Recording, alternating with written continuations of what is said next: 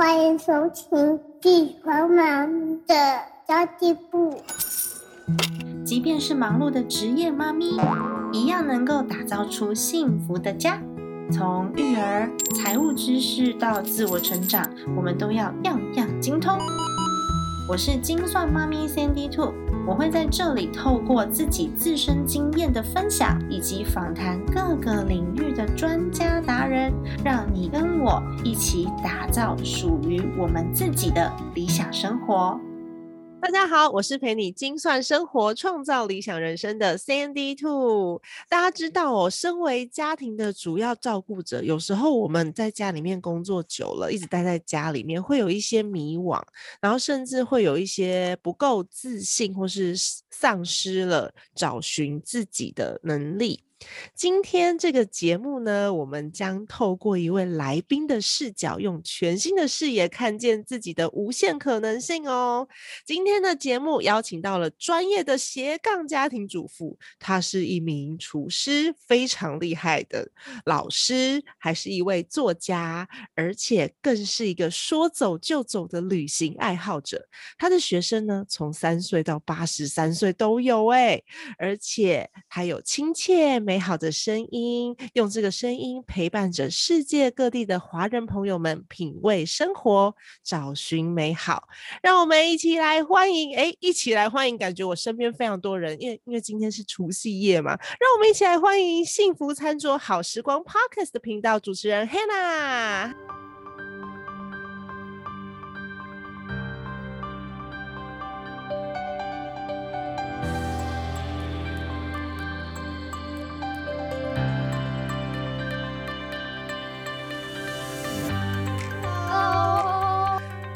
制造观众啪啪啪啪啪啪，对啊，啪啪啪啪啪，要有很多的掌声，因为今天我们录音的当下其实是除夕的当天哦，不知道你那边有没有一些过年的气氛呢？我们这里完全没有，因为我在德州，对对对，我？在德州。那因为我先介绍一下好了，我其实来美国五年了，嗯，那我有两只猫咪，然后跟我一个我先生，大家都叫他丁先生或丁叔叔，我们两个 还没有小孩，对对对，两。人两猫的这个小家庭，那我们其实五年过去五年了，我嫁来美国的五年都是住在加州的洛杉矶，就是 Sandy 之前住的这个 L A。对对对对，所以我们也算是某种程度有种同乡的感觉。没错。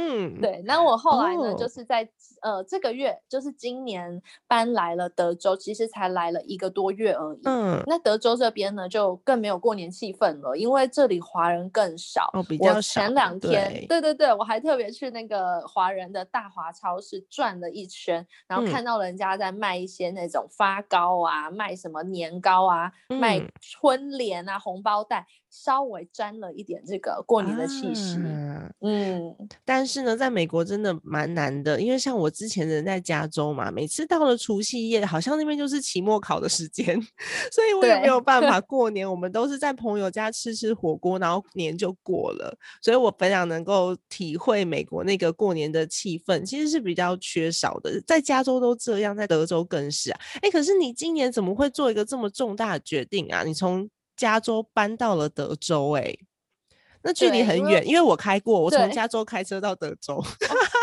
哇哇，这个真的很厉害！我们就是从加州一路开车开过来的，开了我们开了四天三夜。嗯，总共二十个小时，就是开车算开车的时间，开了二十到二十一个小时，嗯，就开一路开往东开开过来了。对对对。那现在就来这边，因为买房子嘛，然后呢就来这里，算是一个新的新的季节。因为嗯，我等一下后面会稍微讲到一下，说其实。刚移民的时候，前面都有个挣扎期，然后刚好过去了五年，就伴随着我的一个人生，好像一个过渡期。那现在就等于进了一个新的篇章，然后刚好就搬到一个德州，很棒哎！我那时候是因为大学毕业，然后就 road trip，我从呃加州一路开到 Key West。大家如果住美国就知道 Key West 在哪里，它是在美国最南最南端的一个小岛，然后直接可以看到古巴。然后我总共在路上玩了二十一天。哇，这个就是美国人很喜欢的旅游方式，就叫 road trip，大家就很喜欢。呃，有些人就是只是开着自己的小车车，但有些是家庭，他们就会用 RV，就是挂在那个你的车子后面，或者是直接租一台，里面有床，然后有那个有什么做菜的那种火炉都有的，那就是一台一个房子，然后一路这样子开，所以这是在美国蛮常见的旅游方式了。是啊，我是开着我自己的小车车，可是我停车的附近都是 RV，因为外国人非常喜欢，所以我觉得出国出国生活是。可以在国外生活过，是可以增加不少的视野。就是我们在电视里面看过的东西，真实出现在你眼前，这蛮有趣的一件事。对呀，那接下来就来跟大家稍微哦，刚刚自我介绍就没跟大家讲一下。其实呢，因为刚才 Cindy 有讲说我是斜杠主妇，我真的觉得我是斜杠主妇代表。因为来美国以后更夸张，你超厉害的耶，工作 超多。可是我都跟别人说，因为我从小的梦想就是想当家庭主妇，然后我也真的实现了。我现在就是家庭主妇，可是他只是你其中一个身份而已。他是我的正职，但是我的兼职，我的兼职超多。对，因为我有经营那个像 YouTube 的，呃，我是拍食谱的。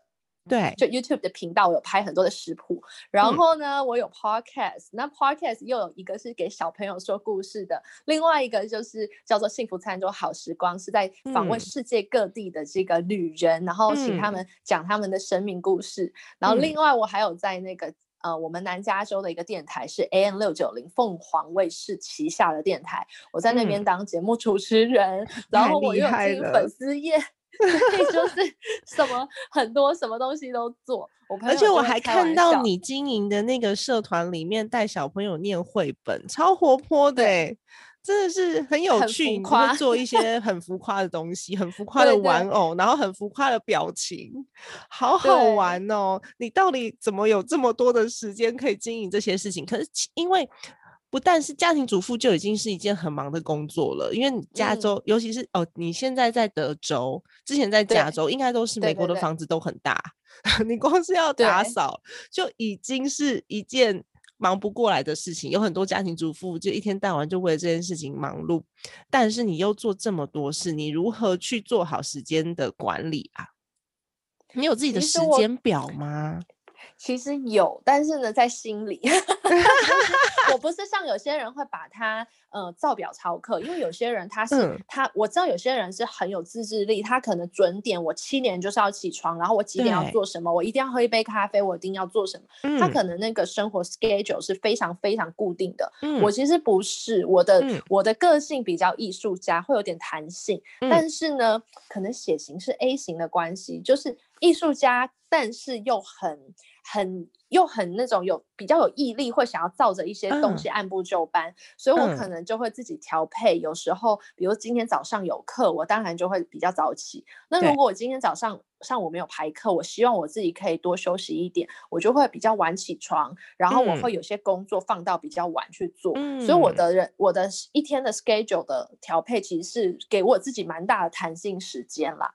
那因为刚好我的工作都是现在。完全在家里，所以某种程度也还是家庭主妇。因为像录 podcast 啊，或者像其实现在电台，因为疫情的关系，他们也都要求主持人在家里录好，把档案寄给电台或电视台。嗯，对。那像 YouTube 拍片啊，或者是我教网课，我现在都教网络的课程。嗯，那就变成整天都是在家，那就是你的时间其实会被切的很琐碎。那很多的工作。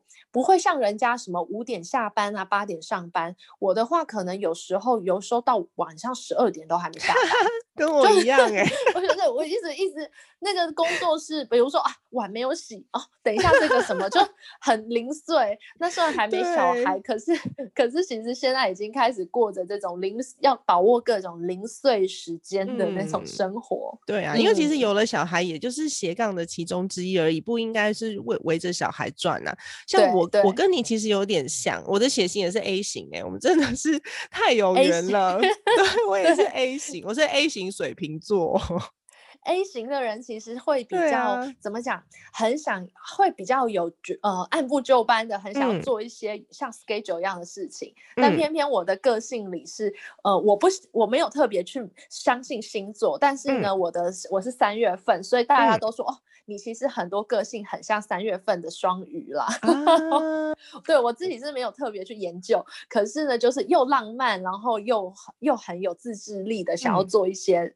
目标这样子哦，哎，其实我也是哎，因为我也没有什么研究星座，但是呢，我的就是看星盘的朋友跟我讲说，我主宰感情的那个那那一颗星在双鱼，所以我其实是感情很丰富的人，就很容易掉眼泪啊，没有像没有像 A 型水瓶座这么样的理智，所以这种人是不是很容易变斜杠啊？就是又很。很广泛的想要接触生生活，什么都想玩，但是又不会做不出来。我觉得有有一些人是他有很多梦想，然后什么都想做，但是都有时候都做不太出来。可是我是做，我会做得出来，只是说很广泛，变成每一个东西需要分散时间去经营，所以就变成每一年我会有一个大方向。就像比如说去年我的大方向是要把网络课程跟 podcast。做起来，做出来。那今年对今年变成小朋友的 podcast 频道要上线，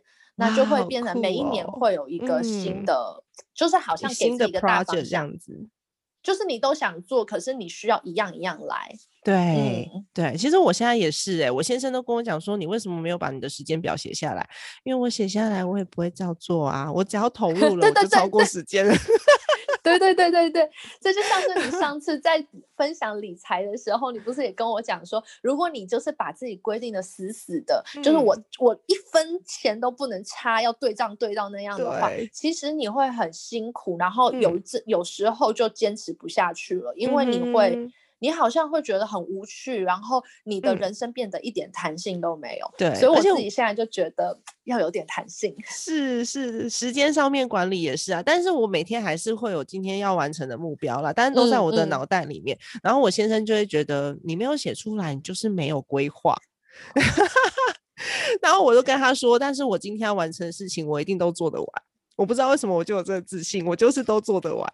已经 写在脑海里，我觉得这是可能也是就是太太和先生处理事情，毕竟那个男士们他们就是会想要像写程式一样，这样一条一条的把它列出来。他是工程师啊。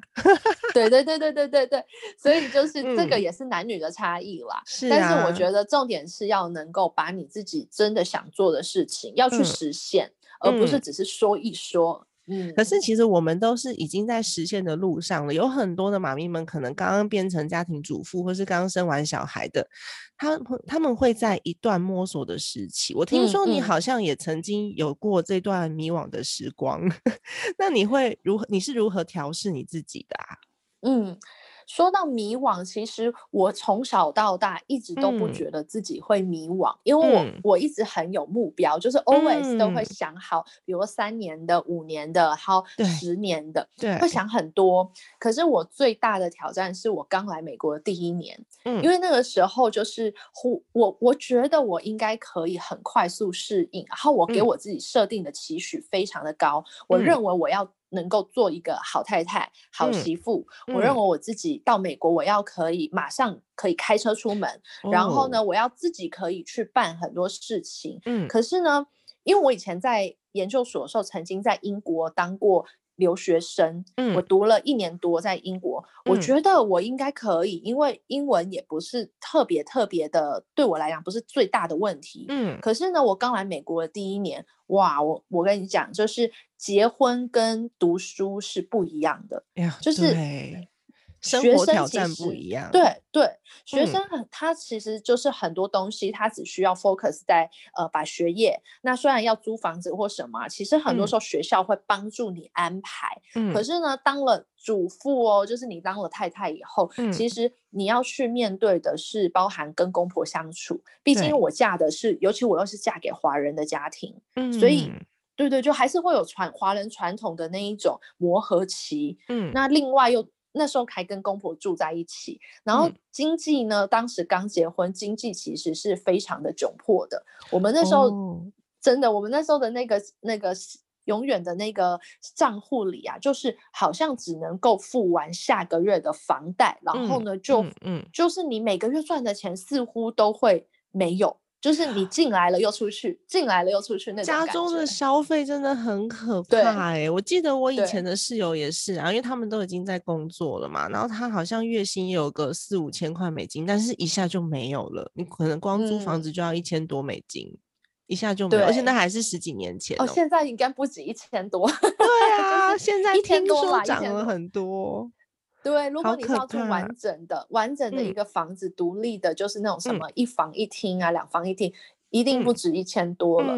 那当然，经济环境这个其实是对于所有不管在海内外刚结婚的人都要面对的嘛。那夫妻两个要一起去经营一些，就是理财观念不同啊，想要花费的东西不同啊。是。那那时候因为刚结婚，我记得我刚到美国，我第一台要要买一台车嘛，可以开出门。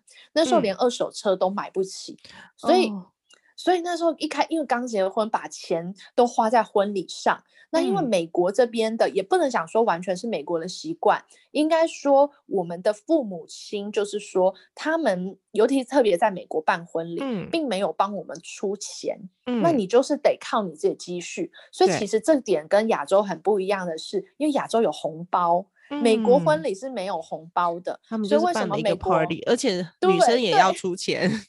对，所以为什么美国的婚礼啊，很多人去贷款？有一种贷款是婚礼贷款，嗯，就是哦，美国真的什么都可以贷款嘞。对，就很多人因为结婚结到快破产的都有，但是美国又很注重要有一个婚礼。那我们一开始也会觉得说，哦，我们美国的朋友都办的很。那种澎湃你就会觉得说我不能办一个也不可能办流水席。所以呢那时候对对对那时候就真的花了把积蓄我们两个婚前存的积蓄都花在婚礼上面了包含什么美美国的礼服都还要用买的。对对对对对对就婚礼花费非常高就是可能要花台币上百万这个可能是正常。我们没有啦但是很多常常听到的就是一场婚礼下来一定超过台币一百万。是啊对对，有些都还办在自己院子里，都还要花那么多钱，然后还要买非常厉害的那个婚礼的蛋糕。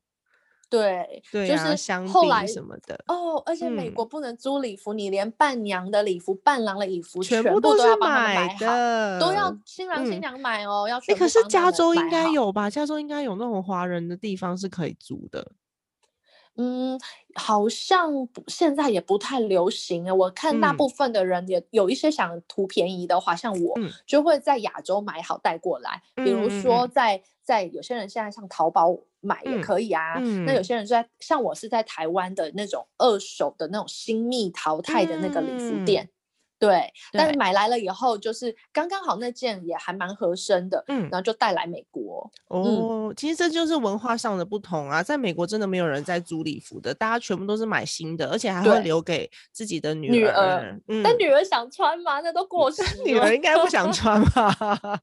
对，然后另外的话，差很多。所以其实我刚才不是说很多人结婚想要破产嘛？那是我们那时候就是因为连。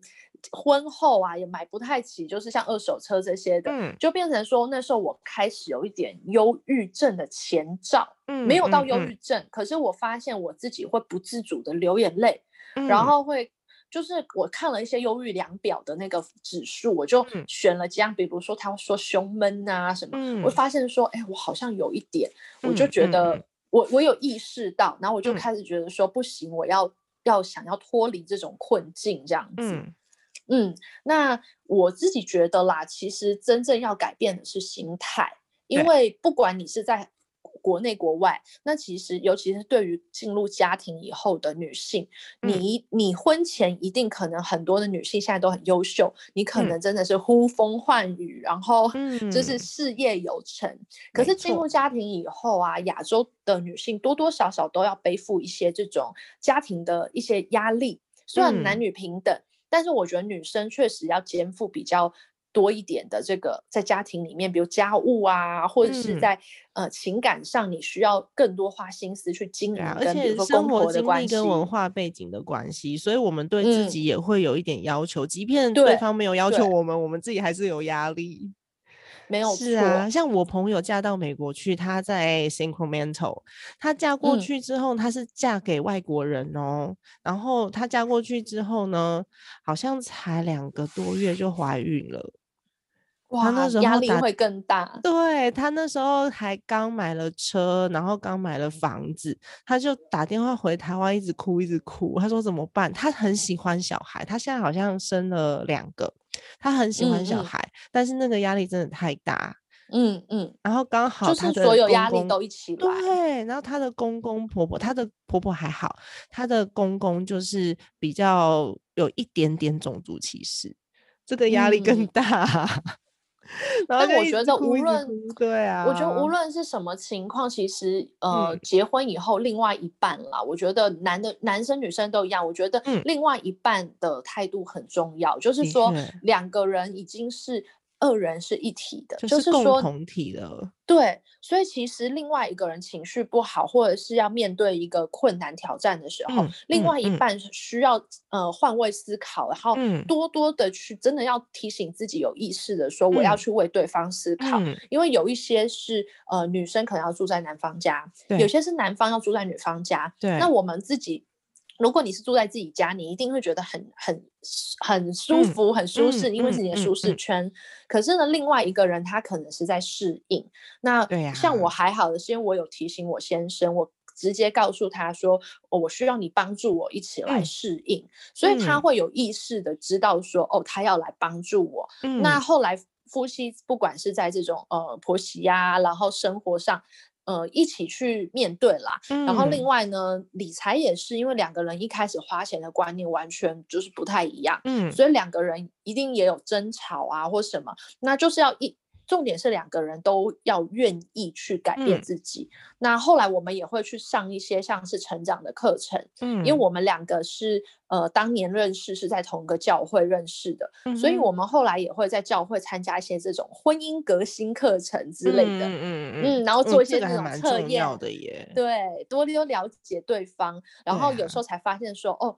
对方他的，比如说像我先生，他生气的时候，他是一直要找我，就是讲清楚。可是呢，我是我是不高兴的时候，我会想要自己躲起来冷静，以后才跟。消气才出来跟别人沟通，然后一开始就变成先生追着我要吵架，然后我一直逃，逃到最后受不了，还开车出离家出走，然后离家出走以后还不知道去哪里，因为没有娘家，对呀，自己一个人开车绕社区绕圈圈，超好笑，绕了一个小时绕圈圈，一直绕圈圈，然后最后就发现说，其实这种事情。就是夫妻要讲出来嘛，那沟通完了以后就发现说，哦，原来你是想要讲清楚，那我想要冷静，那后来就现在先生就知道了，他就会说，那你就我他就看到看我脸色不对了，他也不会讲话，就让我冷静，对，然后我我好了以后，我自己就会跟他说，哦，我刚刚为什么要生气什么的，对，所以这个其实 就是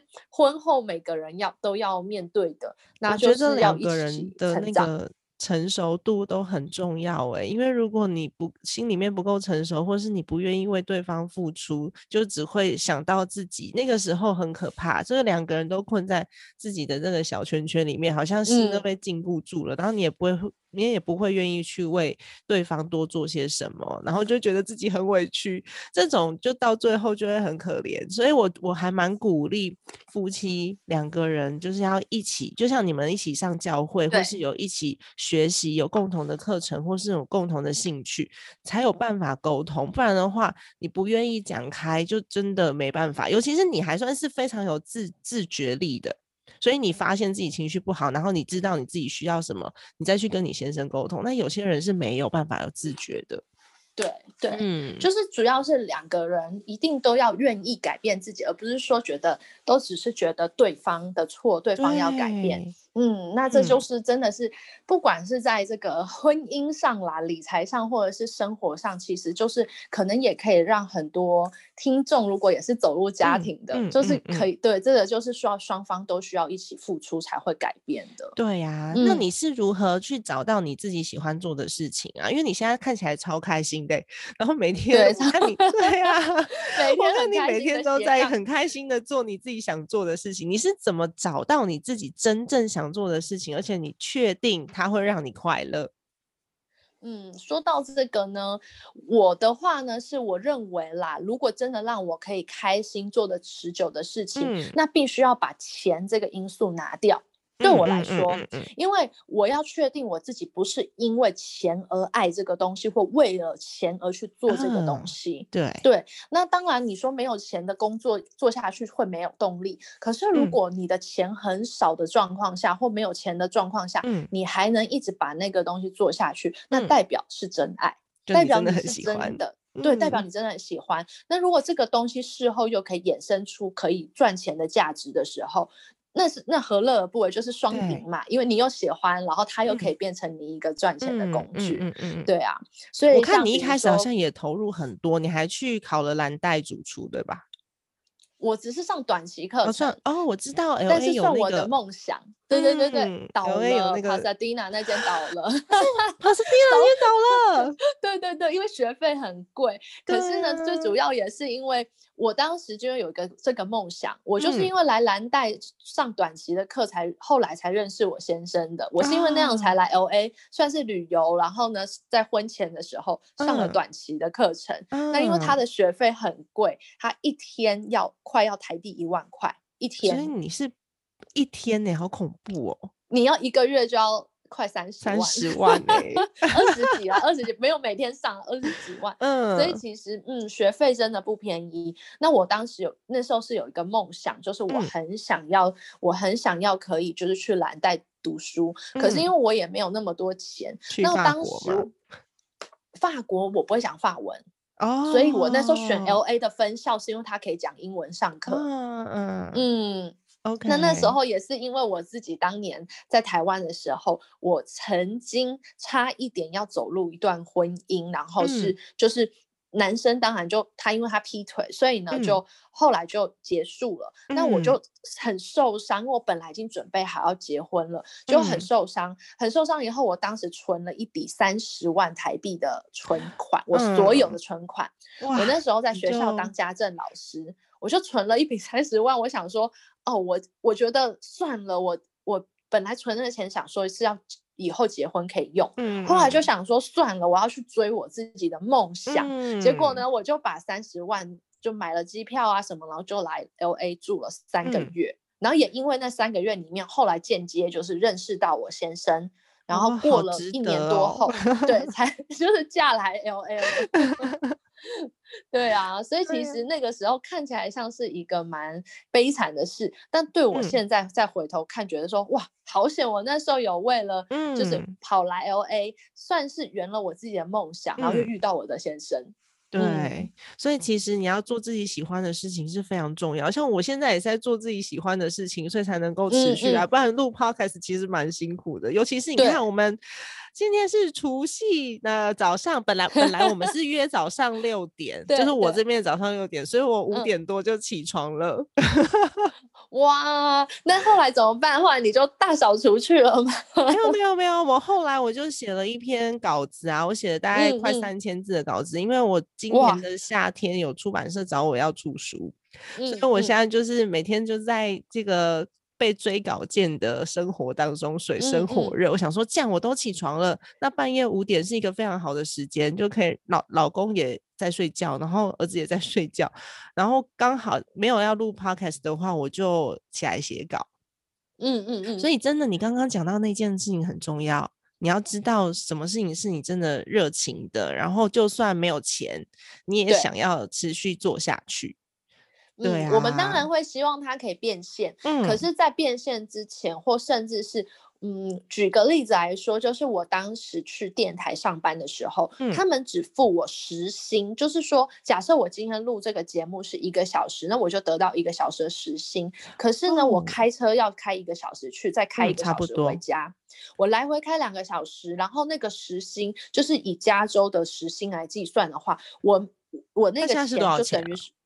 现在是呃十大概十五上下，就是看，所以我那时候打工是九块八块 九，对，现在涨到涨价了。但是你要想这样子，就是你你的那个钱基本上就是一趟就是开去上班回来，油钱就没了。嗯嗯。那我当时去做这个工作的时候，他们也说哦，我们没有开缺是正职的，然后呢是跑。只有 part time，那你愿不愿意？那我当时就因为我对这很有兴趣，我就去了。那像我先生，他当然是呃比较理性派的，他就会觉得说，你这个工作这样子，这种工作就是赚不到钱了，就不要了。他就会觉得说，你不要再这样每天开那么辛苦，然后下班呢堵车赶回家做饭什么的，就只为了录比如一个小时的节目。那后来。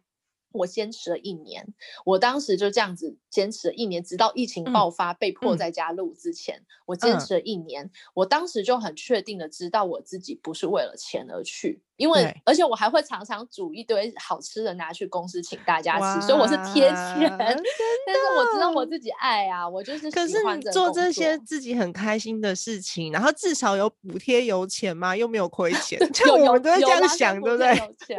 对，往这样想是，而且我我是这样讲的，我就是跟人家讲说，我不觉得我自己去上班是要去赚钱，我认为他们，我就把那个钱当成补贴了我油钱，可是我认为我自己是等于没有花钱去学技术。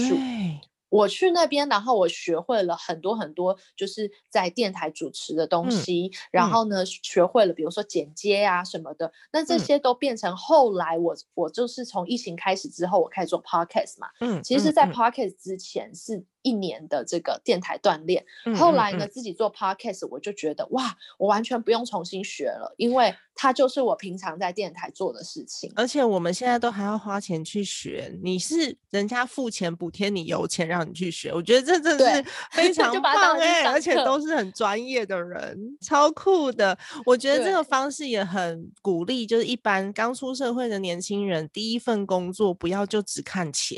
因为如果说你只看钱，有可能大公司里面薪水很好，可是你就一辈子只做单。就单一的工作，有可能行政你就一辈子做行政，其他的事情都学不到。我觉得第一份工作、第二份工作，或者是我们进入到像你是到了美国去嘛，我们进入到另外一个环境的时候，一开始我们就是要做一些有累积性的东西，有长期累积性的东西。所以我都会鼓励大家，你要把你自己的，嗯，你自己的工作分成，我很清楚哪一份工作是我要我要拿来赚钱养家的，哪一份工作是我要累积我自己的能力的，哪。一份工作是我做的开心的。其实我很多份工作，有些我是没有什么在收钱，像我那个什么妈咪财务长计划，嗯嗯嗯，那那个其实那真的非常非常 少，那金额真的非常非常少。可是我是在做一个梦想，我是希望有更多的妈妈们可以就是找到自己的幸福跟理想，还有自主能力，不要全部都是在依靠着家人的脸色过生活。然后要找到自己的快乐，这是我的梦想。所以其实我做那个计划是有点算是赔钱的，因为我自己也是要交通费啊。那当然，我们后来就是呃，顾问那边有做了一个财务顾问那边有做了一个规划，才开始说哦，我们可以稍微做一些损有有有获得，然后可以可以有办法损益平衡的事情。所以我才说你你这样子分别真的很棒哎，就你你会做一些。刚才讲到一个重点，嗯。对，就是因为很多人他会说，像我刚才虽然有讲说，我不要为了钱而做，我要找到我自己喜欢，这是一个没有错。可是有些人就说，那我完全没有钱，我怎么生活？所以很重要。我我刚刚是讲了一半，因为我我是不是为了钱而去做电台的这个工作？我是算是去学技能的感觉，然后鼓励我自己做我喜欢的事。可是其实我另外一个真正在让我每个月有固定收入的是教课。因为我是在教那个 cooking class，就是做菜的亲子厨房，还有讲像故事绘本这些，我是在教课，所以其实我还是有一份收入，是我知道它是。稳定的，那我在我在稳定的收入之余，我去做了一个我可能不怎么赚钱或者是没赚钱的工作，但是那个工作是我的兴趣。那我我不太建议大家，就是有些人说我要不做 podcast，我辞掉工作，或我要做 YouTuber，我要当 YouTuber，我就整个辞掉工作，买了一堆器材。可是我自己会觉得说，万一你。没有真的那么热爱，或是真的没有做起来，怎么办呢？所以呢，先维持一个自己稳定的有一个收入，那你用额外零碎的时间去慢慢去做一些你有兴趣的。那如果那个东西也做起来了，而且收入可能收益多到比你原本的那个收入还要多，对，你也许可以放手。那或者是有办法有更多的选择呀。对对，没有错。然后另外的话呢，就是呃，也是跟大家说了，就是说呃，我觉得呢，这五年来我们家其实经济状况改变非常非常多。那这个改变呢，就是呃。我觉得随着我在适应美国的生活，也会慢慢改变。然后那种改变就是说，我发现一个。一个关键就是，当你的心不再有贫穷和被钱绑住的时候，所以为什么说不要为钱工作？因为当你的心不再被钱绑住的时候，你才会得到经济自由。那种经济自由是心理上的。那你心理上自由了，你的生活很奇妙哦。你当你你一直觉得自己钱不够的时候，你就真的每个月钱不够。可是呢，如果你的心里面满足。充足富足了以后，其实很奇妙，你的现实生活就诶，不知道为什么就开始就越来越顺心。比如说收入，对，收入越来越多，然后呢，你判断事情也比较不会错误，就是比如投资啊，或是我想买个基金、买个保险、买个股票什么，也比较不会做出奇怪的投资。对对对对对，因为你在判断的当下是没有压力的。那个时候你做出来的决策才会是正确的。像我有一个朋友，因为我认识很多优秀的朋友嘛，他的嗯收入应该会是我的四倍五倍哦，但是他金钱压力好大哦。他就永远都觉得为什么钱不够，不知道花去哪里了，然后匮乏感很重。但是你你算一下他的他的年收，他年收真的比我多个四倍五倍耶，然后是好几百万那种。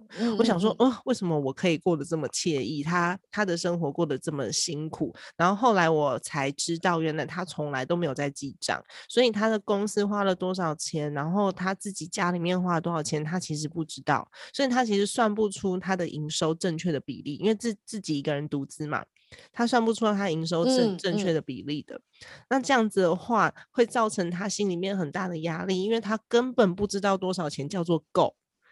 但是我们是知道多少钱叫做够，所以我就哎够了，我就没有压力了。所以这就是为什么要理财才有办法去过好你自己理想生活的其中一个原因，是心里面的那个匮乏感会不见。也很真实的看到数字在那边，我我就是这么多，我就可以过好我现在的生活了。再多的，就是我要去做我的理想的事情。所以，我我很开心你今天可以分享这一段，因为我以后的书里面也会写这一段。我再请你帮我分享。对对对，因为 我真的这也是。嗯，也是我自己，就应该说你写出来，但是同时也是我自己亲身在五年的感受，所以就是代表说这个东西是 word，就是它是它是真的，就是不是说哦我只是一个理论，而是说当你的心境改变了以后，你的生活状态就会改变。可是最困难的其实，对，最困困难的就是那个心，所以说大家就是那个，反而是你要花时间去整理你自己的心了。对，嗯。对对对，自我认知很重要嘛。你现在的情绪是为了什么而来？当你知道的时候，你就有办法去面对。那当你面对的时候，你就会越来越理智。你有理智之后，你就不会做出很错误的判断。所以这就是吸引力法则吸引来的东西。我觉得这这一点很棒，可以给大家来做参考。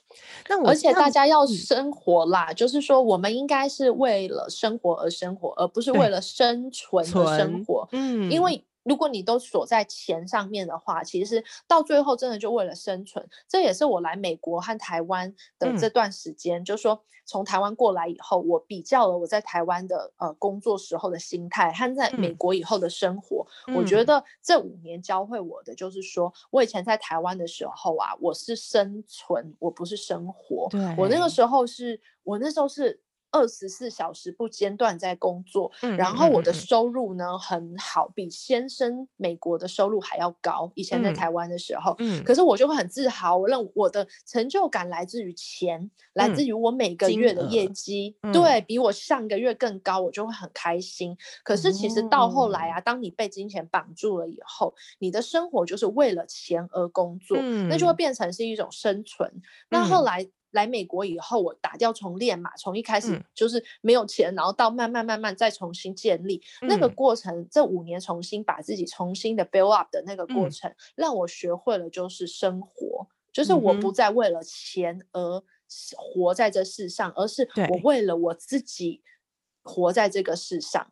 嗯，真的是很深的感受。像你刚刚讲的，如果说你每个月业绩达标比上个月还要再高的时候，你就会有一种成就感。可是你的成就感来源来自于每个月达标。当你有一个月你觉得我累了，我身体累了，我不想做了，然后咻滑下来的时候，那时候你的自我自我价值就会消失了。这点好可怕哟。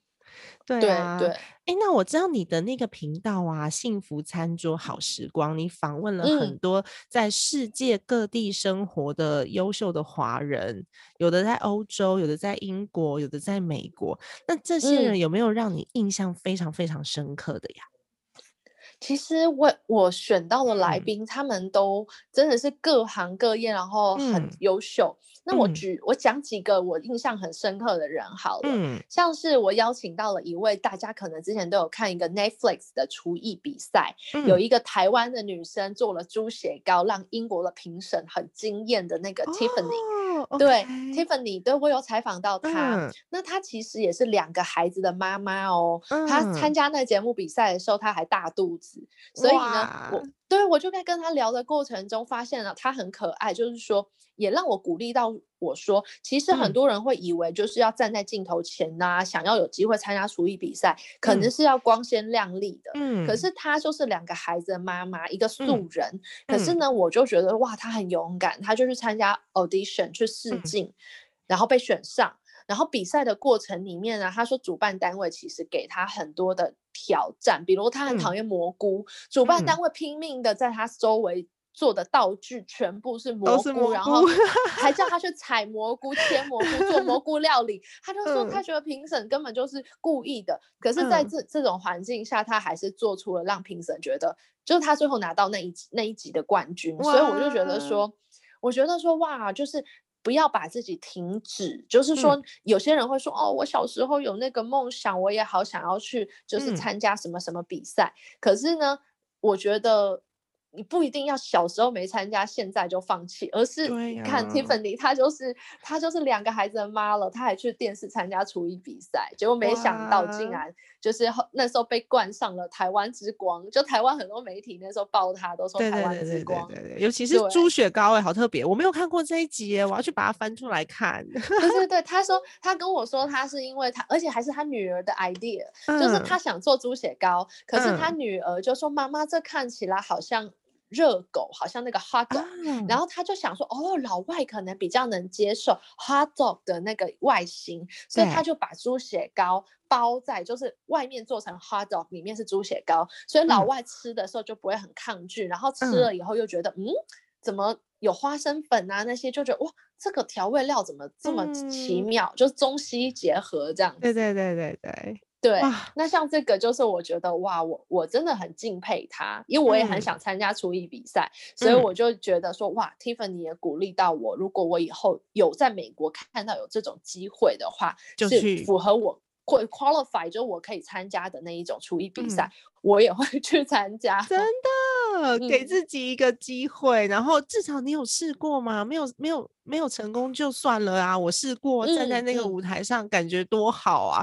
那我很期待在 Netflix 上面可以看到你。希望他美国版也可以拍一个美国版。对呀，他们什么时候甄选呢？我记得有有英国版，有澳洲版，然后之前还有一个中国版。好，如果你有看到讯息的话，不要忘了通知我。好啊，好啊，当然好啊。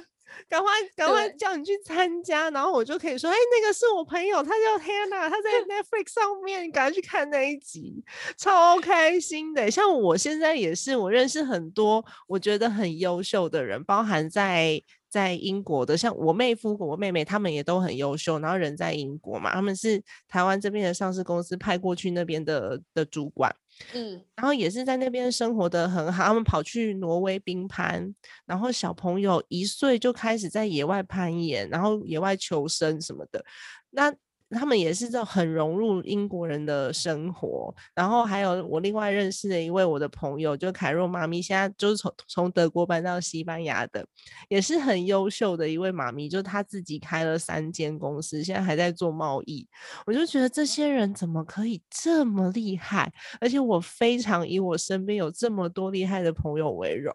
像有些人是。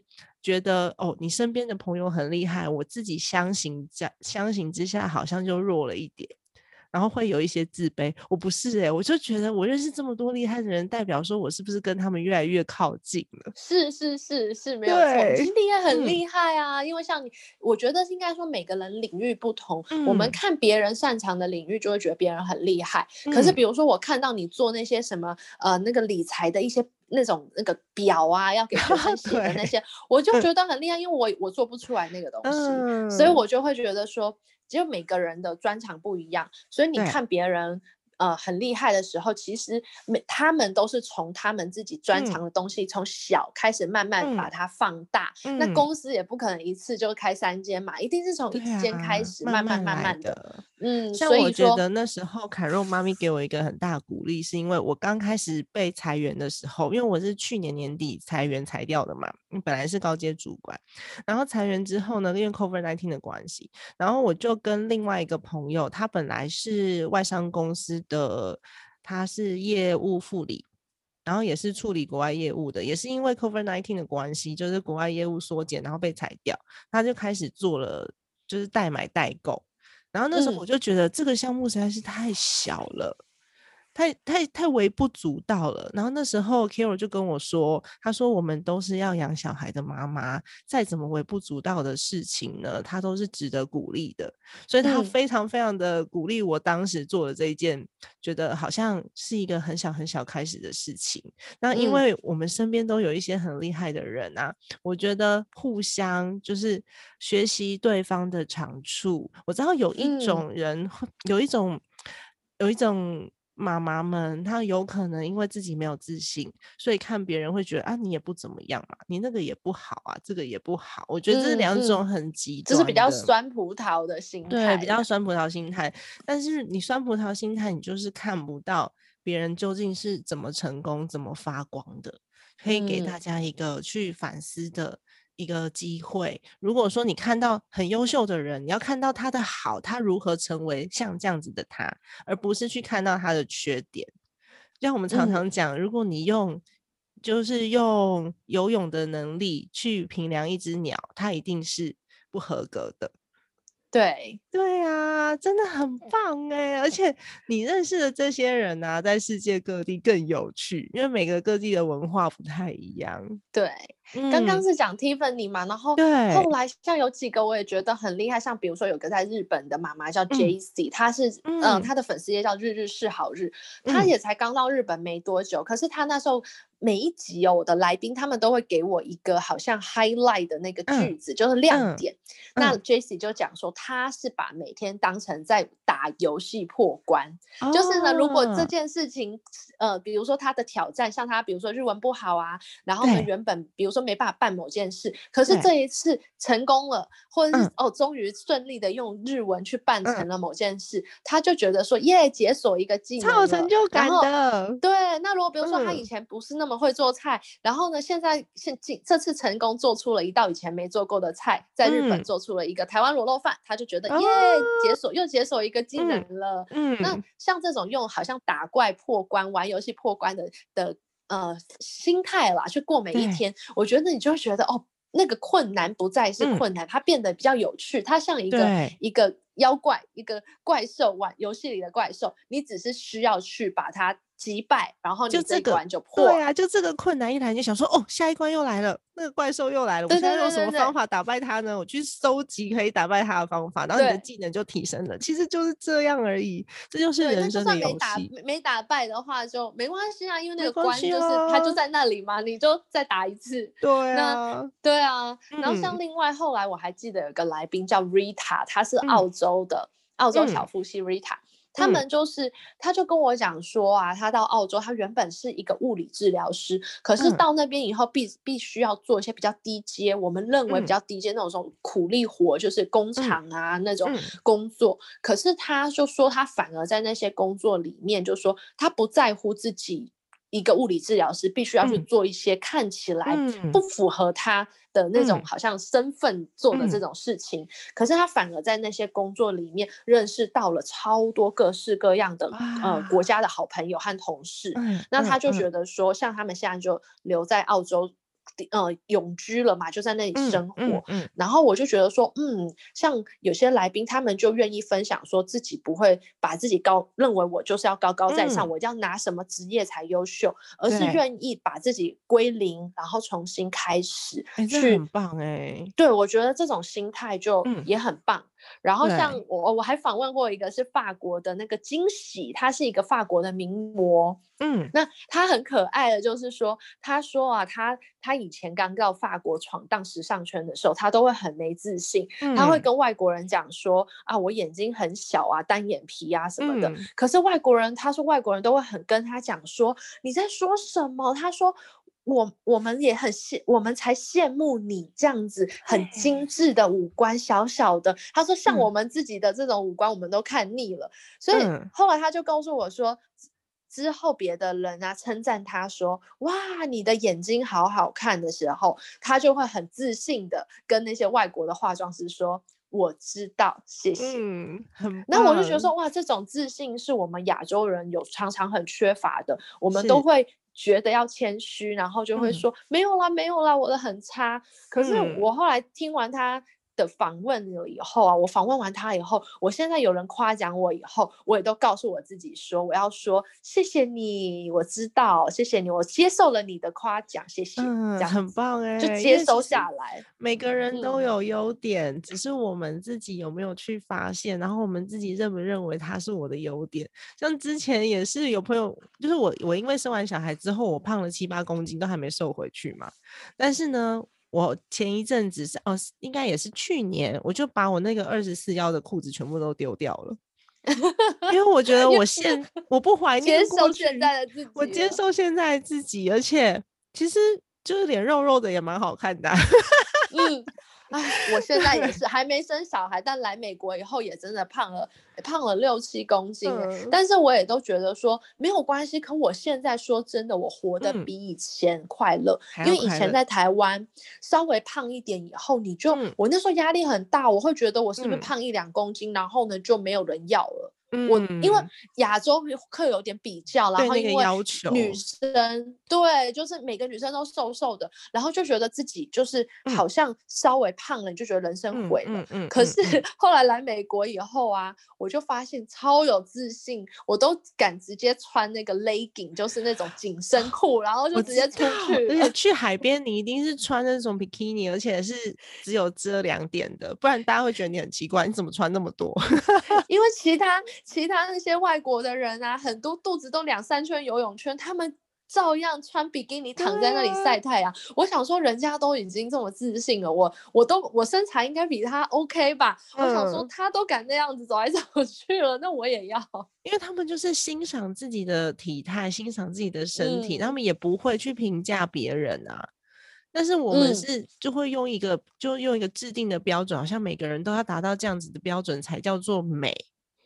对，但美其实就是很主观的事情，而且你刚刚提到那个那个澳洲的朋友，叫什么名字忘记了？Rita，Rita，对，Rita 也很棒啊！你看他愿意放下身段。如果说今天像我们刚刚不是有提到说，哎，有有些是有有些工作是你的经济来源，有些工作是你的梦想，有些工作是你想要达到的一个目标。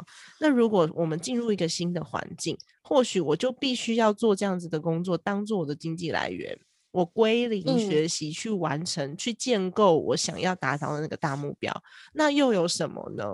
其实人生不就这样吗？你就知道我在我活得很开心，就是最重要的事情了。嗯，对啊，没有错，没有错。啊那你还知道有哪一些，就是哪一些欧美家庭主妇的斜杠方式吗？因为其实我的听众大部分都是台湾人，应该有 eighty percent。是台湾人，那有没有一些奇比较奇怪、比较少在台湾比较少听到的斜杠方式，可以给听众朋友们参考？比较奇怪的，倒也没有奇怪，不是说奇怪，是在台湾少见。直播主，嗯，我说的那种直播，因为台湾很奇怪，台湾只要一听到直播主，就以为是那种在上面就是哥哥捐钱给我那种，不是不是，no no no。之前呢，我之前曾经有尝试过，就是在 Twitch 上面做菜。那 Twitch 是一个直播平台，一般人有些会在上面直播打电玩，那当然也会。有一些女孩子是会在上面跟人家聊天唱歌的，也有啊。可是呢，美国有一些我看有一些主妇哦，还有夫妻档一起经营这个 Twitch 的直播，是在做菜给人家看啊。我跟你讲，也有人会一直固定有观众会订阅。付钱的订阅，然后捐钱，所以那个变成他们的正职，是真的有还蛮多这种。那像这种斜杠就很特别，就是说一般很少妈妈会去当直播主，就是要不然会讲直播主，人家就以为你是有一点带有点情色感觉的。可是其实在国外没有，国外的直播什么都可以直播。我还看过有人在打毛线直播然后赚钱的，他就是表演，也不是表演，他就是打毛线，然后做手工艺或者是画画。然后他就一直拍他画画，可能两个小时。那不知道为什么就会有观众一直捐钱给他。我觉得应该是提供了一种很疗愈的感觉。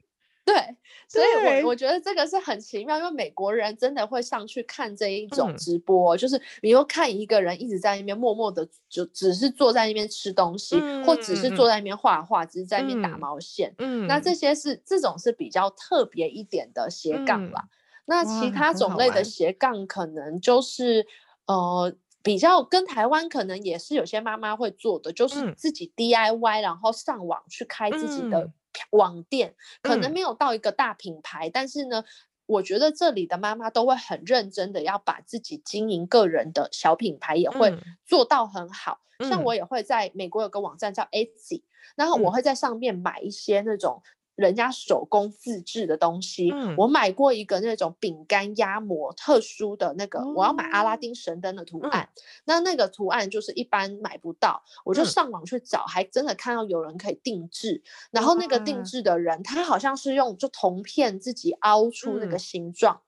那他寄给我的时候，他我只是买一个饼干的压模 cookie cutter，他就是包的很精美，还附上自己的手写小卡片什么，所以我那时候就对我就很感动，想说哇，这对他可能感觉那些。装饰看起来是一个有点像一个妈妈做的，你就觉得说哦，这可能这个妈妈是他的副业，但我不知道他是想赚钱还是说这个只是他的兴趣。嗯，但是因为他经营这种网店，然后他把它，即便是一个小小的饼干压模，他都把它做到最好，嗯，让人家收到的时候就觉得很惊喜这样子。那像这个，我就觉得美国蛮多的在。Amazon 啊，Etsy 啊，eBay 啊，上面很多人在卖自己的这种什么手工毛线帽啦，呃，还有甚至是老师设计的教案，也有一些老师会把自己设计给，比如说主呃夏令营的一些那种小手册什么，他就放到网络上面去卖。然后这个在什么地方可以找得到啊？有有有，我可以到私下再传给你，很多就是 Etsy 上也有。那像我之前要做那个环游世界系列的那个小朋友亲子的网络亲子的厨艺课，我想要买一本那个呃 passport，就是护照的模板，儿童护照模板，我就上去 A C 打 passport，然后就出现。超多，然后他就是你只要付钱给他，你就而且很便宜，可能比如说十五块美金好了，那我觉得 OK 啊，因为是他的智慧财产嘛，对，有些五块、十块、十五块，你就。上网就刷卡付费以后，他就直接寄电子档给你，然后我就在家里自己可以印出来制制作。嗯哦，这真的很棒哎，因为你知道，就是在家想教案，有的时候想到脑袋快要破掉。对，所以像这些教案是可以卖的。对你还是要去想一下，就是大家真正的需求是什么，然后你这个你这个呃游戏或是活动或是表单做出去之后要怎么样应用，然后回馈大概是会是什么样子，然后要做什么样子的方案配搭。其实写教案真的是一门科学。嗯，像你你自己做的那些表单都是可以贩售的，就是说你除了给自己学生用，现在美国也很多的老师他们自己上课做的教案，比如说呃我在一些网站，它是专门那种网站是专门给比如说小学老师或什么的，他们就是你只要有付付钱跟他买，通常都很便宜啦，三五块五块。六块这种就很便宜，就学习单，你就可以下载，对，你就下载他的学习单。那我觉得这也很应该，就是说，因为毕竟是他想出来的，对，所以也鼓励说，有些老师，我比如我自创教案，我自己做了一些教案，我觉得很不错，我就把它放到网络上，那其他老师也可以用来教学，那他们就付费给我。那其实我觉得这个这种就很不错。那我觉得这就是一个比较特别的斜杠，所以我看蛮多老师有把这些教案放在网络上卖。哇，这真的好酷哦！嗯，很需要，很需要，直接直接把那个教案复制过来，而且是成功的教案，然后而且。买的是人家的智慧财产权，我们也不是抄袭，所以这个方法真的还蛮好的，就是对于我们做课程的人来说，相当的有帮助。然后还有另外一个是跟课程有关的，就是说有很多人他的斜杠会做的是教学，像我一样，就是网络教学。那美国的网络教学是五花八门，比如说室内装修，比如说他他本真正只是一个室内设计师，那他可能是。私底下另外在做网络课，然后呢，提供给一些，比如说我有看过那种，他就把它录成录影带的，嗯，那就影片的，已经录好 video 放在网络上卖的。那也有是他是像我是即时的，就是 live 的线上课程。那就是美国也有很多这种平台是可以买线上课程，然后有些是老师直接教学直播的，有一些呢是。已经他录好影带，而且它是有分成，比如第一单元、第二单元之类的。那像这种就很促进大家可以做一些自主学习。那老师他，比如说你是假设你是个调酒师，你也可以开一个这个调酒的课程的呃教学给初学者啊。嗯嗯嗯。那我觉得这种就是一个很棒的方法，就是帮助大家可以。增加除了你自己工作以外，额外的一些收入。对，因为其实有一些在美国很红，有一些妈妈们会觉得说，哎，我的技能又不是特别厉害，我又不是什么什么厉害大学毕业的讲师，然后也没有什么企业讲师背景啊之类的。但是其实现在的人他要的只是比自己还要再前进一步的这个 model 可以去模仿，然后。而且是正在跟自己走一样的路，然后并且走过自己一样的路。像有一些讲师是，他们很优秀，可能就一路上就是北北英女啊、台大毕业啊，然后就出国去念书、奖学金什么的。但他们其实不知道我们这些平凡人的困难点在哪里。嗯。对，所以反而是我们这些可以就是手把手带着一起走的，像这种陪伴式的讲师，对大家来说会是比较好 follow 的对象，就你比较好执行。嗯，对。然后另外的有一些就是其实亚洲也有啦，比如说自己卖自己做的蛋糕的啦，卖自己饼干的这种当然也有。那代美国的话，常常就出现有很多妈妈，特别是亚洲的人，就会做代购。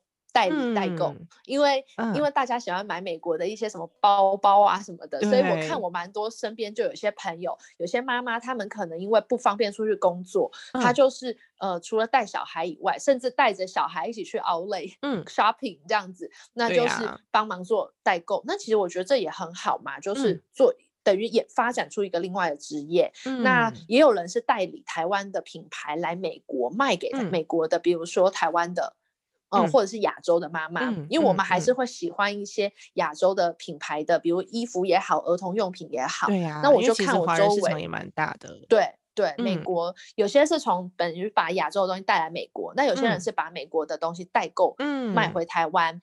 那像近年这一年来，因为疫情的关系，团购的人就很多。像很多妈妈现在就开始开团购，除了自己做的美食以外，他们可能就也会找一些会做美食的人做，然后呢，他就是集合起来在卖团购。嗯，所以这个是。这个是特别是在今年比较多出现的。对啊，今年真的很多网络创业耶，而且像美国、美国跟加拿大那边都有很多他们的 Outlet 是自己的官网上就会做，比如说 Roots，我之前超爱买 Roots，因为它只要就是打下来特价了都会差非常多。我就会顺便帮我台湾的朋友也买一买这样子。那那时候当然不需要不需要用不需要用这个代购来赚钱啦。当时，所以我那时候就是帮朋友买。但是我知道有很多人是这样子的，就直接在上网订购，因为它的价差够大，然后就直接寄回台湾。他只是帮人家下定而已。对，现在很，而且讲到代购，很多人会以为说，因为很多人会觉得说，啊，上美国的网站，如果你英文能力没有太差的话，其实你可以自己从美国的网站买。然后呢，呃，美国其实这边你随便上 Google 搜寻，都有那种代收包裹的服务。有一些机构，他们就是你直接买，然后寄到他那边，他在他会直接帮你代呃转运，就是到台湾，对，就全部打成一个大包，你所有的东西寄到了都。到期了以后，他帮你打成一个大包寄回台湾，那就不需要透过人家代购帮你买。那他们因为代购一定会有赚钱嘛，嗯，那也有一些人是像现在 Amazon 啊，其实很多人以前找我会来找我代购，想要买那个 KitchenAid 的。搅拌机，我以前是我卖那个没有什么赚钱，但是因为我很喜欢那一个品牌的搅拌机，所以我纯 粹是想要摸每一个颜色，所以 就是别人订来，因为寄到我家，我再把它寄出去啊，所以他都寄到我家前，我都会跟人家说我开箱帮你检查。其实呢，很多你开箱帮人家检查要。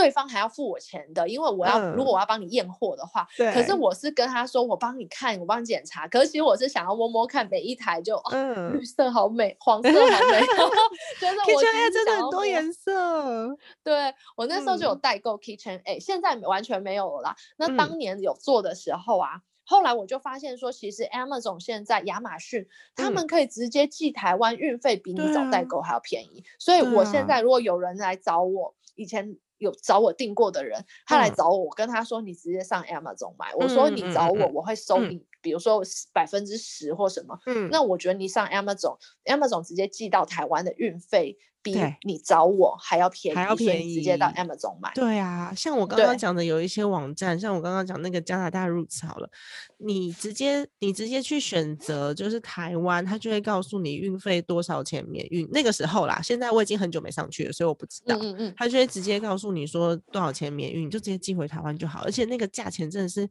你会觉得不买好可惜，我不应该是要鼓励大家购物的，但是真的差很多。你要鼓励大家，不是要鼓励大家省钱的，它也是省钱的一种啊。我那时候买一件 衣服可能只要九块美金，哎，那差多少啊？你在台湾买一件入职起码要三四十块美金。对，九块是真的很便宜。嗯，美国就是要打折，就是美国在一些特特特别的季节大打折的时候，是真的价格很便宜，特别是电器，你知道吗？大同电锅最便宜的价格竟然是在美国。哈，一般人都以为说这是台湾货，怎么可能？可是电器类啊，全世界电器类，如果是在打折的季节买的话，真的。促销最低的是美国，即便是什么三星啊或什么，就是说美国只要到了黑色星期五，就 Black Friday。对黑五的大促销，很多产品，但不是每一个。可是有些产品那一年可能有大促销的时候，他们的价格甚至比原产地还要便宜。所以我现在反而不会特别回台湾去买一些电器，我就想说，嗯，我就在美国等到黑五买那种有一些可能是亚洲的品牌，现在网络上面也有都便宜。现在黑五网络上也有，可是像我是十几年前在美国的嘛。黑五的话，我们是前一天晚上的六七点就要去排队了。前一天晚上哦，然后大家就在原地打牌、玩游戏，或是有人在那边煮东西吃，围成一圈。然后等到隔天早上大概四五点的时候，他会发那个号码牌。号码牌。对，现在还是这样吗？其实现在比较还好，因为现在都网络化了嘛。对，现在网络化，所以其实很多人觉得我在网络上面买就可以买到这价格，我干嘛去现场？那我家以前在加州的时候，我家住在 Outlet 的旁边，十分钟而已。有朋友 不是不是没有那么远，没有那么遥远。我们家那家 Outlet 是在 Ontario 的一个 Ontario，OK，对，嗯，然后那个啊，我朋友就是在。黑五前一天来住我家，我就觉得你哪时候不来，你也没有要来拜访我们，他就只是要去 shopping，然后因为我家离 Outlet 只有十分钟，所以好处就是说我们家其实去 Outlet 那个黑五大采采购非常近，可是那停车场都找不到位置啊。那我们自己住，我们自己住旁边的人，我们反而没有再去。嗯，没有，我们没有去，我们就是你知道住越近，你反而觉得哎呀，我什么时候去 都都可以，就不会为了不不会去卡位。我也有一年是在黑五的时候去 Palm Spring，哇，很可怕哎！那时候想说，呃，Thanksgiving 那个大餐吃完以后，我们就直接开车过去，大概八点多吧晚上。没有也要开一个小时。对，从从 West Covina 过去，它要一个多小时，没有停车位，而且一路就是路边停到高速公路边，这好可怕的。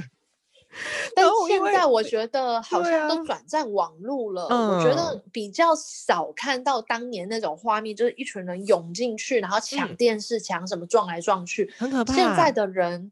对，现在反而都是网络网络购物的，真的是比较多。然后加上今年疫情了以后，更加速了网络这件事。现在连买菜啊什么的，我们美国现在有买菜都是，我是说买葱买蒜那种买菜哦，你都我们很多人都直接用手机买一买，然后直接有点像是 Food Panda 那种，就直接送到你门口了。现在台湾也有了。对，就不是只有外卖，是连买菜都这样子啊！真的，今年真的是网络加速的一个时代。对对对呀！哇，非常开心可以听你聊这么多国外的事情，觉得我好有回忆哦。那时候到后面几年黑五，我已经没有什么购物欲望了。我就是在高速公路上面看下面的人排队，然后超多人，我就觉得天哪，这些人是疯了吗？我只排过两年，一年就是去排电器，然后另外一年就是去排那个。那个 Palm Spring 那边的 Outlet 就觉得，可是那种有时候是一种行销手法，因为你仔细想一想，你会觉得你有时候过了黑五啊，有一有一股退货潮，因为过了黑五以后，你仔细想想，你真的有想要买这个吗？嗯，有时候有时候你会是在当下大家都在抢，就觉得这个 掉买买啊，就是要买卖掉也好，我要现在买，但是问题是你。买完有时候会想说，我真的很想要这个东西嘛？所以我们家其实这有一个技巧，是我们家其实从年初哦，从现在就已经在想我们黑五要买什么。可是我们现在想，是因为我们确定我们不是冲动购物，因为我们要我们还得等好几个月。可是是一些家里真的需要的，比如说大电视荧幕，然后。对对对，那像这个的话，我们就会比较延迟享受一点。就是我可能像我现在最近要搬搬入我们的新家嘛，嗯，那我跟我先生想要买那种七十几寸的大电视荧幕，可是呢，现在买一定是贵，那电子类的一定要等到黑五。那我就跟先生说，没关系，我们就忍耐一下，我们就看小电视，然后看到十一月再来大 电视，也是一个方法呀。我先生像这个，就是我是那种比较能延迟享受的人。但我先生他就是很想赶快拥有大电视，然后我就跟他说不行，我们要忍住，我们就是现在要把我们想要黑五买的东西先写下来。那如果在黑五抵达之前，你搞不好有些东西你已经没有欲望了，那代表你你们家其实没有很没有很需要对对，所以我们是好几个月前就开始列黑五清单。那等到真的黑五到的时候，我们会很确定知道还留。在那个清单上的是我们真的想买的，所以我们家的购物清单是从年初就已经开始。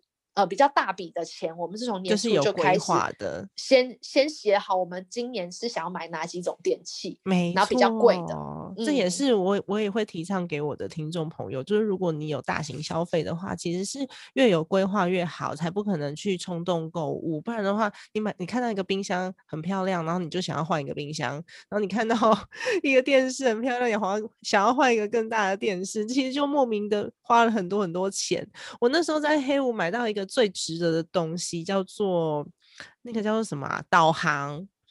因为我们那时候对 GPS，因为那个时候那时候没有手机导没有手机网络，所以是那个导航。我买了八十块，然后那个导航我用很多年，然后还跟着我一起到了就是 Key West。就开开车开二十一天，直接到 T 有有值得了，超值得的耶！哎，那听说你今年除了你现在这个节目以外，你还会开一个新频道，叫做 Baby Ark，就宝贝方舟。它是一个什么样的节目内容呢？就是说床边故事的的节目，因为我自己从小很爱听故事睡觉。我是我还是那个卡带的年代，就是听完一面跳起来还要翻面转另外一面，对对对，才能继续听。我小时候睡觉都要听那个，但我其实是一个很难入睡的的人，就是我我很会睡，可是呢，我要入睡前其实是需要一个仪式的，就是那种很需要爸妈念床边故事给我听。可是我爸妈小时候没有念给我听，他们比较忙嘛，就叫我自己听。所以我小时候就是都是买那种讲故事的录音带，可是现我现在自己呃长大了嘛，都已经就是后来我就一直有个愿望，我就很想要小时候就说我好想当录音带里面那个那个讲故事的姐姐。那后来长大也刚好我的工作就是真的踏上了就是说书人，因为毕竟我教学嘛，我都是在讲讲绘本啊，讲故事啊。那我后来就在想说，哎，我想要做一个这样子的频道，就像是我。我可以带给现代这一代的小孩的童年里是当像我当年童年里有一段那个记忆，我自己觉得那个记忆很宝贵，因为我到现在都记得一清二楚。那个比如说片头曲啊，然后记得当时卡带里面的故事，我记得超清楚。我以前都是听听那个李艳秋姐姐讲故事。哦，对 对对对，那时候李艳秋还是姐姐。对，可是我还有买过她一整套书，可是她有些故事好恐怖，是那种。民间故事我都会很害怕，我也是哎，虎姑婆什么的，对，所以我这也是我自己的一个，就是算我童年里的一个。我觉得很美好的东西，那我就很希望这个东西也可以留给留给我自己的孩子也好。虽然我现在还没孩子，但我就会觉得说，我想留给下一代是一个有一段很美好的记忆。那我可能可以参与在他们的这个记忆当中。对啊，所以嗯，然后我大学的时候，因为我以前是读世新，我当时是读口语传播系，可是我自己有在学校的那个世新的广播电台做了一年的。儿童音乐广播剧，那那个时候就是算是为我打下了一个基础。虽然你知道学生的品质都是有点，你知道就是烂烂的，因为学生嘛，学生。代表你之前就很喜欢这像这个性质的的工作，或者这个性质的一个对，就是你是是你的兴趣啦。可是我大学的时候，其实我本来以为我自己想要做电视节目的那种制作，我有参与过。然后因为我们视新很好，就是他有些机会。那像呃，我当时想说，我是不是要演要去做电影？结果我就去。帮我的学长姐拍那个毕业制作的电影、拍影片啊什么的，去当去演戏啊，我还有还有在华纳上映过，很好笑，学生电影啊，小电影，三十分钟的小电影，就还在华纳上映过。可是呢，那个但可能没人看了，只有我们自己会去买票。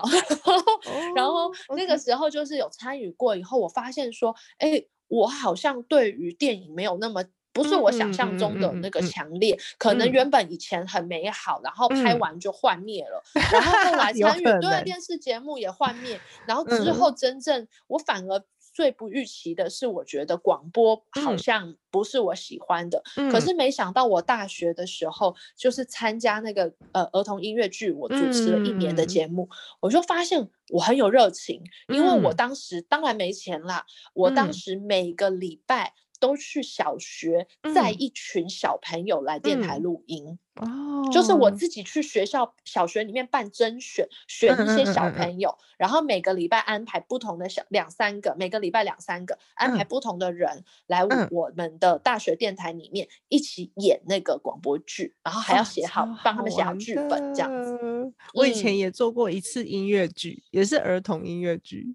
很好玩，跟我跟我妹妹的钢琴老师配合的，嗯嗯嗯，对啊，就是觉得说做儿童的东西，就是不知道为什么，好像让你自己心，每个人心中一定都有一块是最柔软的，然后最童年的那一块。可是我觉得，就是我们就好像长大的彼得潘离开了 Neverland，离开了梦幻岛以后，你就。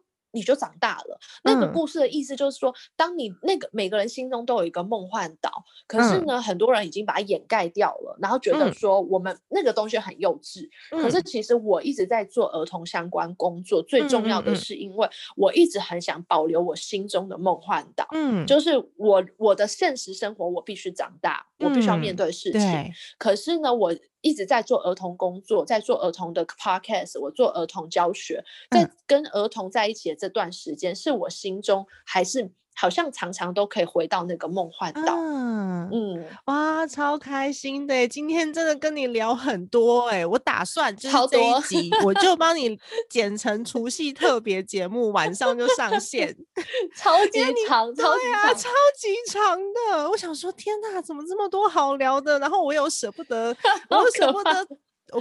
对啊，我舍不得断掉，因为我自己也想听，你知道吗？我想说啊，继续讲，继续讲。但是一个多小时了。人家说我搞威，从小人家说，就真的，我同学就说你就是一直叫我搞威，他就说因为台语 搞威就是很话很多。对啊。然后我现在就很没有，我现在很想跟我那当年嘲笑我的那些，他们是开玩笑啦。嗯。然后我的同学们，我很想跟他们讲说。我本人现在的职业就是靠说话，说话赚钱，对，就是教课跟 podcast，跟我的理想也都是跟说话有关的。所以 说，我就很想跟那些同学说，你们不要笑我，你们当年笑我搞威，可是我就真的是未来靠这吃饭。我国中的时候啊，我爸妈帮我去算那个什么八字命盘哦，那时候那个老师也说我以后靠说话吃饭，但是我从来呃从我从来都没有做过跟说。说话连接很深的工作，当然有一阵子当过婚礼主持人啦。不过那是因为就是家里面的工作需要，就是做训练的工作，然后就再也没有了。我都是做后勤啊，或者是做规划类的工作。到了去年二零二零年，我开始做 podcast 之后，我才发现，哎。那个算命好像有点准，都已经过了二十年了，有没有？靠说话吃饭，耶！今天真的很开心哎。可是因为你的频道有非常多个哎，就是狡兔有三窟，聪明的兔子啊，不要说狡兔。那我们要去哪里找到你呀？就是在 Apple Podcast 啊、s o n On 啊，或是 YouTube，或者是 Facebook 的粉丝页都可以。如果是要找我这种访谈节目，就是打幸福餐桌。就会找到了，就是幸福餐桌好时光。但是粉丝页、YouTube、Podcast 都打幸福餐桌就会找到我。那如果呢，呃，看到一个拿着叉子的女人，就是我。然后那个如果是小朋友的话，是今年的三月、四月会上线，所以现在在 Podcast 平台找不到。可是呢，如果想要先追踪的话，粉丝页 Facebook 就脸书的粉丝页找宝贝方舟，找宝贝方舟就会找到了。然后就是对，可以先，比如说有些人会想先 follow，那最新一集上线，他就可以收到通知，这样。耶，太棒了！那么因为今天是除夕，而且我打算就是加完片头跟片尾之后，我要直接上线，我也不剪了，所以呢 也没有时间剪片了。所以呢，我想要请邀请你跟听众朋友们拜个年喽，已经不算早年了，因为是当天呢，超酷的。嗯嗯，好。那就真的是祝大家就是今年的新年愉快。然后呢，因为山迪之前呢有出了一个题目给我，所以我在最后拜年的时候呢，也顺便跟大家分享三个让你活得更快乐的观念和方法。第一个呢就是。不要比较，我觉得人生中有很多的不开心是来自于我们跟别人比较。那你常常比较，你就会有种酸酸的酸葡萄心理。所以我们要看见自己有的，而不要去看见自己没有的。嗯，那第二个让自己很快乐的一个方法就是不要后悔。就是说，有梦想你就去追，你不要说我现在因为我已经有婚姻了，我有什么，我有小孩，我被绑住了。如果你真的有梦想，你就尝试着去追看看。那不要等一等，因为有时候生活中有些事情拖住你啊，等一等就错过了，一直错过。那最后呢，其实你到最后你就发现自己什么都没达成。所以呢，一定要把握当下去冲刺，然后呢。做了就不要后悔。那如果当时选择没做，也不要后悔。对呀，对。嗯，那第三个呢，就是我觉得我人生中让我可以最快乐的一件事，就是我是学会可以去原谅很多很多的。周边的人，所以我现在内心我真的想不起来哪一个人是我恨的，或完全没办法跟他见面的人，完全放下了，那是你最舒服的状态了。对，就是要原谅自己，原谅家人。其实很多人会说，哦，你很幸运，因为你活在一个就是你爸妈都很健全、很爱你的环境。可是其实有些东西，自己家庭内部的东西，我爸妈也曾经差点要散伙，你知道吗？就是灵魂差一点。那其实每个家庭都有自己的伤害。和曾经经历过，我们可能不想讲出来，不想让别人知道的事。但是呢，很多人可能会埋怨自己的父母，恨父母，逃离原生家庭。但是，当你选择去恨一个人或不原谅一个人的时候，真正苦的是你自己，因为你内心始终有一个空洞和苦毒。那那个毒根种下去以后，你就会。你会始终就是好像心里没办法快乐。那我觉得啊，真正的快乐就是说，我们要真的去原谅。那所谓的原谅是决定权在自己哦，因为很多人会说，我我原谅对方，可是他态度还是不好，哎，没有关系，对方如何反应不重要，重点是你选择去原谅或去爱的时候，嗯，决定权是你原谅的决定权是你是别人不是操控在对方手上的，所以当我们选择去原谅一些呃曾经得罪你的人，你可能是也许是你的父母，也许是你的家人，那你选择原谅，甚至原谅你自己，你的心就会越来越喜乐。其实原谅别人就是原谅自己啦。像我有时候也会，我之前有分享过，就是我们家出出问题那段时间，情绪能量其实是很很低的等级的。可是我现在看到这些人，我都觉得哦，还好他们都还在，我都还有有时间有机会，然后我们就变成变成一个很和乐的大家庭。我觉得这就是我的获得啊。所以生命当中所有的经验都会是养分。即便是你做了一些你当下觉得，或者是你曾经觉得很后悔的事情，都是养分，都是成为现在的你所需要的。所以，我所以我觉得很棒的这三点可以给听众朋友们。对，那么呢，我们今天的节目就到此了，一个多小时了，耶！祝福大 家新年快乐，新年快乐！那如果大家喜欢这期节目的话呢，记得要给我们一个五星好评哦，噔噔噔噔！因为你的五颗星可以让我的节目被推播到排行榜上面去，被更多的人听见。好的，那也要记得到我们 Hannah 的节目去，叫做《幸福餐桌好时光》，食是食物的食哦，是的，不是时间的时，幸福餐桌好时光。好的。家庭理财就是为了让生活无虞。分享这一集节目，让更多的朋友可以在空中打造属于自己幸福的家。我们下期再见喽，拜拜，拜拜。